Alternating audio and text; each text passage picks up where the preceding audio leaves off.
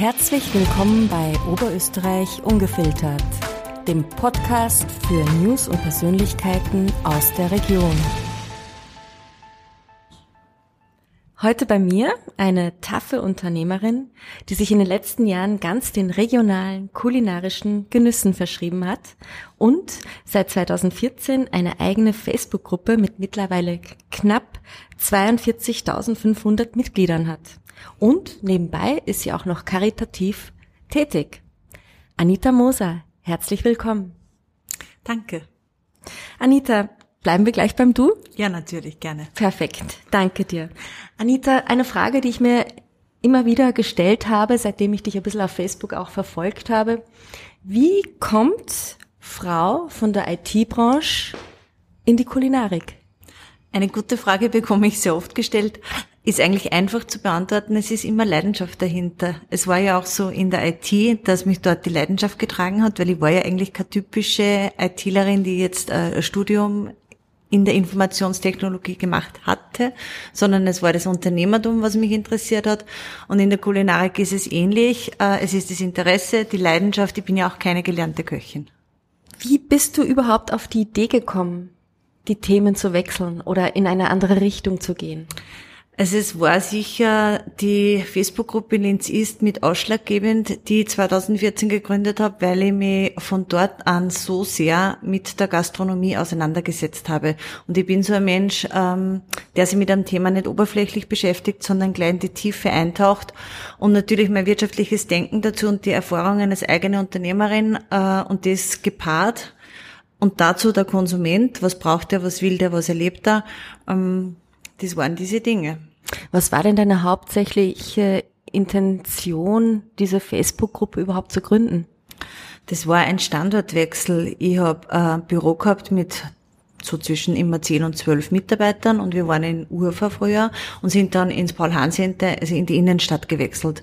Und da haben dann meine Mitarbeiter immer gesagt, boah, Frau Moser, wo können wir denn da jetzt essen hingehen? Und ich habe gesagt, ja, das checke ich schon und ich schaue mich um in der Umgebung. Und ich war dann so fasziniert darüber, welche Unterschiede das gibt. Also man kann um acht, also damals um acht Euro, jetzt werden es wahrscheinlich 15 Euro sein, aber auch um 50 Euro ein Gericht konsumieren. Und diese Unterschiede habe ich dann irgendwann auf meiner eigenen Facebook-Seite publik gemacht. Dazu muss man auch sagen, ich war in der Bauwirtschaft auch für den Aufbau der Social Media Kanäle der Bauunternehmen zuständig. Das heißt, ich war schon zu einer Zeit Facebook-affin, wo halt die anderen das Wort noch gar nicht kannten. Ähm, war natürlich beruflich sehr viel in dem Medium unterwegs. Dann ist Twitter dazu gekommen, dann ist Instagram dazu gekommen.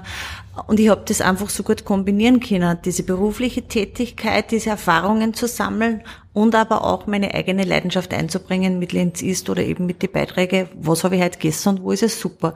Und dort war die Response dann so gut, einfach auf meiner Seite, dass ich mir dachte, okay, das könnte man jetzt in Form einer Gruppe probieren.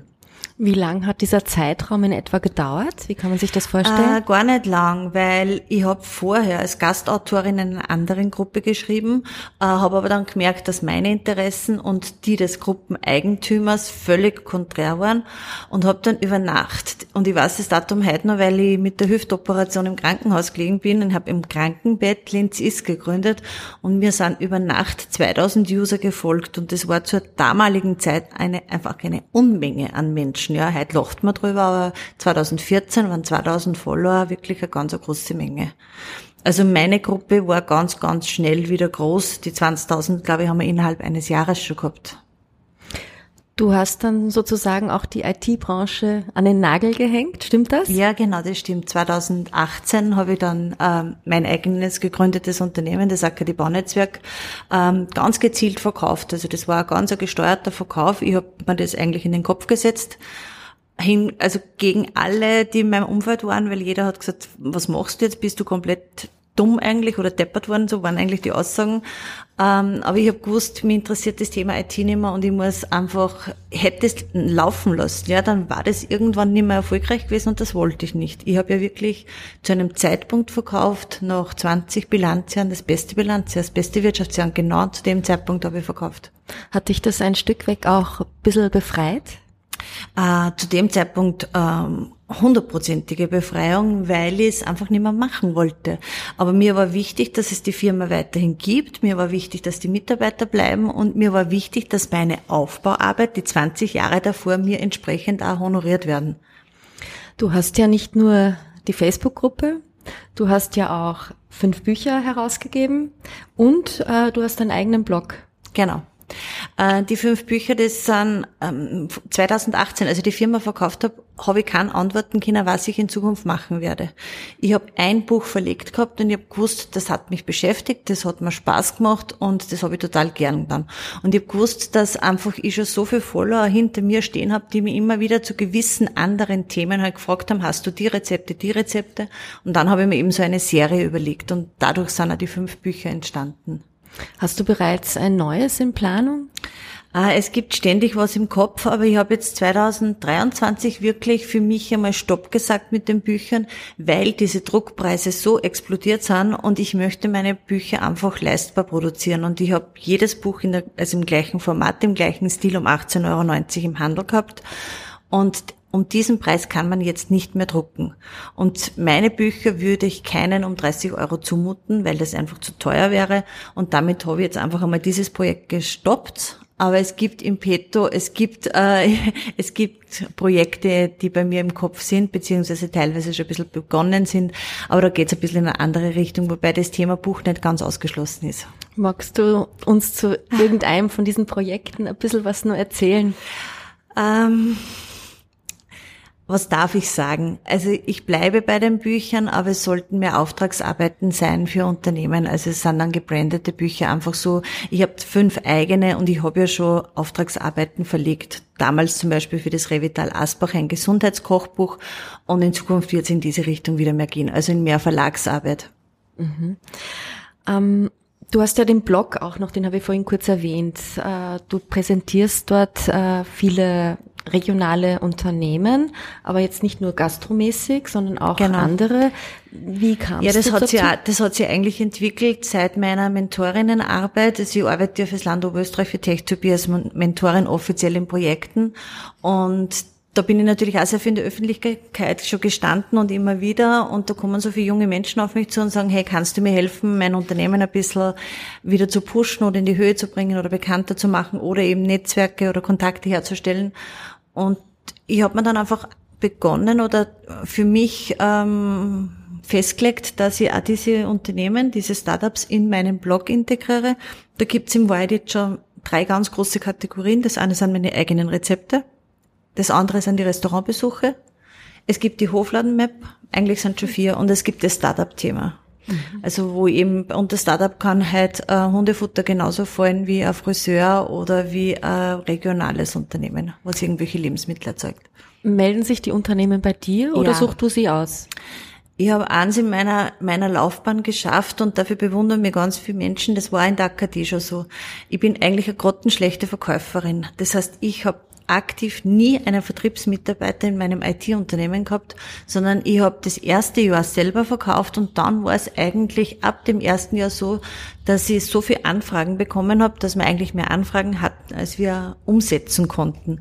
Und es ist jetzt in meinem Berufsumfeld wieder genau das Gleiche. In Wahrheit, äh, ich würde nicht sagen, ich sitze in meinem Büro und warte, aber es ist so. Ja, es ist es ist wirklich so. Äh, ich brauche mir nie überlegen, wen könnte ich noch fragen, ob er mir was, ob er für mich, ob ich einen Auftrag von ihm bekommen würde oder so, sondern bei mir läuft das Telefon permanent und sagt, du, äh, ich habe gehört, könntest du. Bist du mittlerweile schon ein bisschen, äh, oder hast du hohe Ansprüche, wenn du jetzt essen gehst? Ähm, das, mit dem Firmenverkauf 2018 hat sich das Thema Essen gehen total verändert, weil bis 2018 war das für mich Hobby und es war nicht meine, mein Brötchenjob. Seit 2018 habe ich ja offiziell das Gewerbe für die Unternehmensberatung und für den Verlag und alles, was ich für die Gastronomie schreibe oder tue, fällt in das unternehmerische Gewerbe. Damit ähm, hat sich auch mein persönliches Verhalten, was Essen gehen betrifft, sehr verändert, weil ich einfach privat gar nicht mehr so viel essen gehe wie 2018. Also davor, die Zeit davor bin ich ja täglich mittags während dem Berufsleben essen gegangen und das war im Prinzip Freizeit und freiwillig. Und jetzt ist es so, jetzt gehe ich, bin ich nicht mehr in der Stadt, ich habe kein Büro Blumen in der Stadt. Das ist schon mal ein Argument. Also ich bin jetzt in Pichling zu Hause. Äh, ich brauche auch nicht mehr jeden Tag täglich essen gehen, weil ich selber so viel koche, um Rezepte zu schreiben oder Kochbücher zu entwickeln. Ähm, das heißt, die Situation hat sich total verändert. Ob ich heikel bin, ich glaube nicht, weil ich bin im Prinzip ein Allesesser, ich kann sehr fein für mich äh, richtigerweise unterscheiden, was ist gute Qualität, was ist schlechte Qualität. Ich habe ja voriges Jahr die Konditorenausbildung ähm, auch gemacht und du siehst das halt mit, dann aus fachmännischer Sicht aus anderen Blickwinkeln und mit einem anderen Auge. Aber ich glaube einfach, ich habe selber riesengroße also Toleranz einfach. Durch das, dass ich selber Unternehmerin im Servicebereich war, weiß ich einfach, äh, warum manche Fehler passieren und ich habe einfach viel Verständnis dafür. Das wollte ich jetzt auch fragen. Wie gehst du damit um, wenn du enttäuscht bist von einem Restaurantbesuch, wenn du jetzt trotzdem einmal ins Restaurant also gehst? Also in der, in der Regel ist immer mein erster Gang zum Gastronomen selbst. Ich, ich, kann ja eigentlich kaum mehr wohin gehen, wo ich nicht angesprochen werde oder wo mich wer nicht kennt. Ähm, wenn es Kritiken gibt, sage ich es immer dem Servicepersonal oder dem Eigentümer. Aber es gibt schon noch Situationen, ähm, wo man einfach nicht gehört wird, wo auch ich nicht gehört werde. Und das ist dann auch für mich der Zeitpunkt, wenn ich mal in die Öffentlichkeit mit einer Kritik gehe, dann ist vorher schon ganz viel passiert. War es schon mal der Fall, dass du ein Restaurant sehr positiv bewertet hast und dieses vermutlich dann in der nächsten Zukunft einmal in Negativschlagzeilen war? Wegen Hygienemängel ja, ja, ja. oder? Das, ja, das gibt's laufend, weil in Wahrheit ist jedes Gericht, was du wo konsumierst, immer eine Momentaufnahme. Mhm. Wo sind die, wo haben's eingekauft? Wie ist der Koch drauf? Wie ist das Servicepersonal drauf? Und das kann sich stündlich ändern. Und man muss auch sagen, Geschmäcker und Ansprüche sind sehr verschieden. Das heißt, nur wenn ich jetzt sage, es ist hervorragend ausgezeichnet, kannst du hingehen und sagst um Gottes Willen, was war denn das jetzt? Also ich, ich versuche ja das auch immer zu vermitteln. Macht euch bitte selber ein eigenes Bild davon. Was ich sehr cool finde, ich habe letztens auf Facebook gesehen, du hast ähm, einen Kuchen ausprobiert. Der ist beim ersten Mal nicht gelungen. Ja, Aber du hast diesen nicht gelungenen auch hergezeigt ja, mit genau. als Foto. Genau. Und dann den gelungenen. Das finde ich super, weil man muss auch mal dazu stehen, dass alles nicht unbedingt sofort gelingt. Ja, genau. Ich bin mit diesem Foto sogar auf LinkedIn gegangen, was ja eigentlich voll der Businessbereich ist und gar nicht so sehr, wo es ums Kochen geht. Aber es ist, es hat also dieser Begriff ge gestimmt und gepasst, Mut zum Scheitern, was wir einfach in jeder Lebenssituation haben und in jeder Lebenslage haben. Gibt es irgendeine bestimmte kulinarische Tradition oder ein Gericht, das du als unterschätzt oder zu wenig ähm, bekannt empfindest? Also ich glaube, es gibt ganz, ganz viele und ich versuche ja genau diese Sachen extrem hervorzuheben und immer wieder hervorzuheben. Und ich merke einfach auch, dass es der Trend ist. Ähm, die, die Burger, die man in, die die jungen Menschen jetzt alle so gern essen oder generell, ja, durch alle Alterskategorien, äh, die sind in Wahrheit beim Kochen völlig uninteressant. Also du kannst Burger machen, kannst deine Buns selber machen, das interessiert ganz wenig Menschen wenn ich einen Apfelstrudel auf dem Leindach über den ganzen Küchentisch ziehe und äh, poste das, dann, dann, dann geht das viral, also dann, dann geht's da richtig ab. Und da merkt man einfach, dass auch die jungen Menschen äh, diese Dinge sehr wohl mögen und auch beherrschen wollen und auch können wollen. Und das sind sicher Rezepte, wo ich sage, äh, auf die muss man eigentlich viel mehr aufbauen. Und das sollte ja eigentlich die Gastro auch machen, was leider nicht passiert. Aber eigentlich sollte man wieder so mal ein Gasthaus aufmachen von an und dazumals und eigentlich nur diese Speisen präsentieren. Und das wäre eigentlich der Boom schlechthin. Aber man müsste jetzt die ganze Wirtschaft umdrehen, weil das fängt schon von der Berufsschule, von der Ausbildung an. Die Leute, die Jungen lernen ganz andere Dinge. Ja. Die lernen in der Berufsschule, wie man Schäumchen macht und Häubchen macht und schön dekoriert und äh, aus Kleinigkeiten große Teller zaubert, aber sie lernen einfach äh, die ursprünglichen Dinge nicht mehr. Und das ist eigentlich sehr schade. Viele deiner Rezepte, die stammen ja von deiner Großmutter, glaube ich. Ja, genau. Und ich habe sogar ein Kochbuch aus so aus dem 19. Jahrhundert, also das ist sogar noch in Korinth geschrieben, das ich ja auch noch lesen kann. Und ich suche mir ganz bewusst immer einmal in der Woche äh, irgendein ganz altes Rezept wieder außer früher habe ich mir gedacht, okay, das interessiert kann, das ist so einfach und ich merke von Tag zu Tag, ja, das ist echt immer so ein ständiges Learning by Doing, dass genau diese simplesten Sachen, wo du nur drei Zutaten brauchst und eigentlich in zehn Minuten fertig bist, genau das wollen sie lesen. Und es war sehr oft, dass ich mir dachte, das Rezept steht jetzt gar nicht online, weil den Schatz kann eh jeder, ja, so auf Deutsch gesagt. Und in Wahrheit war genau das, das Rezept, was dann äh, Hunderttausende gelesen haben. Was ist denn dein Lieblingsessen, Anita? Uh, ich glaube, ich kann mich gar nicht mehr beschränken auf ein Lieblingsessen, aber was ich wirklich sehr gerne mag und da verbinde ich auch so Erinnerungen an meine Kindheit eigentlich. Wir haben einen ortsansässigen Konditor gehabt, der hat immer Heidelbeerschnitten gemacht und die Heidelbeerschnitten war unten wirklich nur so ein halber Zentimeter Biskuit und glaube ich fünf Zentimeter Heidelbeercreme und die ganz schön blau und zwar von den Waldheidelbeeren, die man halt im Mühlviertel pflückt und oben war noch so eine Gelee-Schicht drüber und das ist so für mich das, ähm, das, wenn mich wer fragt, was isst du gerne oder was magst du gerne gerne, kommt eigentlich in meinen Augen, also in meinem Kopf immer genau dieser Gedanke, dass ich das so gern ist. Anita, was ist dein persönliches Geheimnis, um Entspannung aus deinem beruflichen Alltag zu finden? Äh, es sind eigentlich immer die Auszeittage, die ich immer nehme. Ähm, ich fahre ja sehr viel auf Urlaub, bekannterweise, und das nicht jetzt erst, seitdem ich jetzt äh, kochen und backen tue und selbstständig, also in der Art und Weise selbstständig bin, das habe ich ja schon zu AKD-Zeiten gemacht. Wir haben da Jahre gehabt, wo wir wirklich äh, fast jedes Monat auf Urlaub waren oder ein paar Tage Auszeit genommen haben.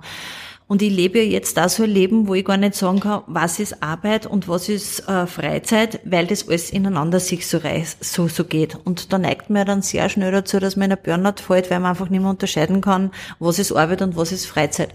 Und für mich ist wirklich immer die Erholung und die Freizeit mit dem Zeitpunkt, wo wir die Örtlichkeit Linz verlassen. Also wo wir einfach wegfahren, äh, das ist dann für mich wirklich Erholung und wirklich wieder Kraft tanken.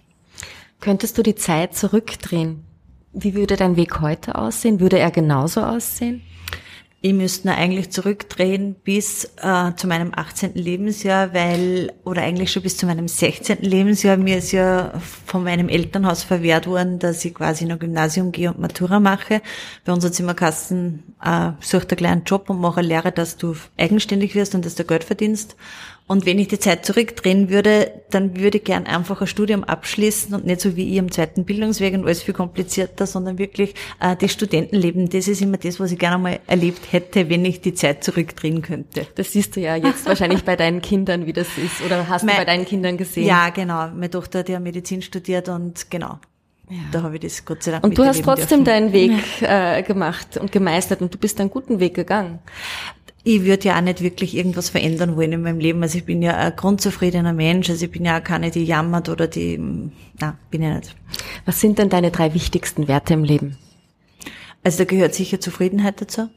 Ähm, Familie, was als Wert bezeichnen wir, aber sie ist eigentlich für mich ein sehr wertvolles Gut. Ja, und Gesundheit natürlich. Woran glaubst du? Ähm, an dem Gut, an das Gute in den Menschen. Wann ist dein Tag für dich perfekt? Jeder Tag ist für mich perfekt, weil ich mich eigentlich immer gut fühle. Also. Das ist schön. Anita, wenn du jetzt ein Statement noch abgeben könntest zu den Menschen da draußen, was würdest du jetzt sagen?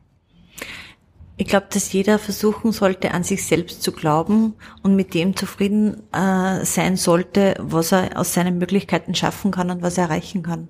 Meine letzte Frage nun. Was stimmt dich zuversichtlich?